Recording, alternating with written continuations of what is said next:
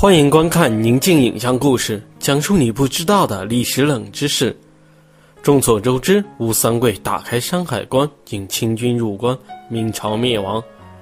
吴三桂本是明朝的重臣，崇祯皇帝委以重任，为何他要背叛明朝，投降清军？吴三桂被崇祯皇帝任为辽东总兵，封平西伯，镇守山海关，足见大明朝对他的信任和重视。崇祯二年。清太宗皇太极亲率六万大军绕道蒙古，直逼北京，史称几次之变。期间，名将袁崇焕被冤杀。之后的大凌河之战中，吴三桂的父亲吴襄因临阵脱逃而被免职。崇祯五年，吴襄官复原职，吴三桂在军中的职位也一升再升。崇祯十三年，明军与清军在杏山打了一场遭遇战。吴三桂展现出高超的战斗技能。崇祯十六年的春天，崇祯帝命吴三桂入关，驰援京师，抵御第五次入塞的清军。崇祯帝在武英殿宴请吴三桂等人，并赐给吴三桂尚方宝剑。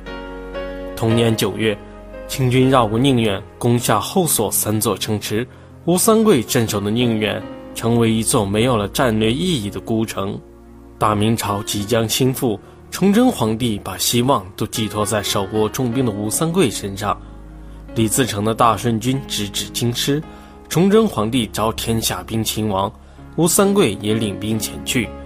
当吴三桂行至玉田，他得到了京师陷落、崇祯帝自缢身亡的消息。明朝灭亡，吴三桂失去了依靠，各方势力纷纷拉拢吴三桂。